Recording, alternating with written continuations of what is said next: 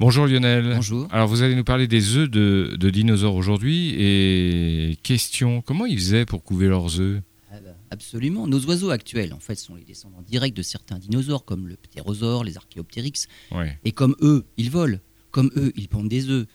Comment faisaient ces ancêtres des oiseaux qui pouvaient peser des centaines de kilogrammes pour couver leurs œufs sans les casser? Des chercheurs ont étudié une quarantaine de fossiles de nids de dinosaures retrouvés en Chine et en Mongolie. Des œufs d'une cinquantaine de centimètres qui peuvent peser jusqu'à 7 kilos.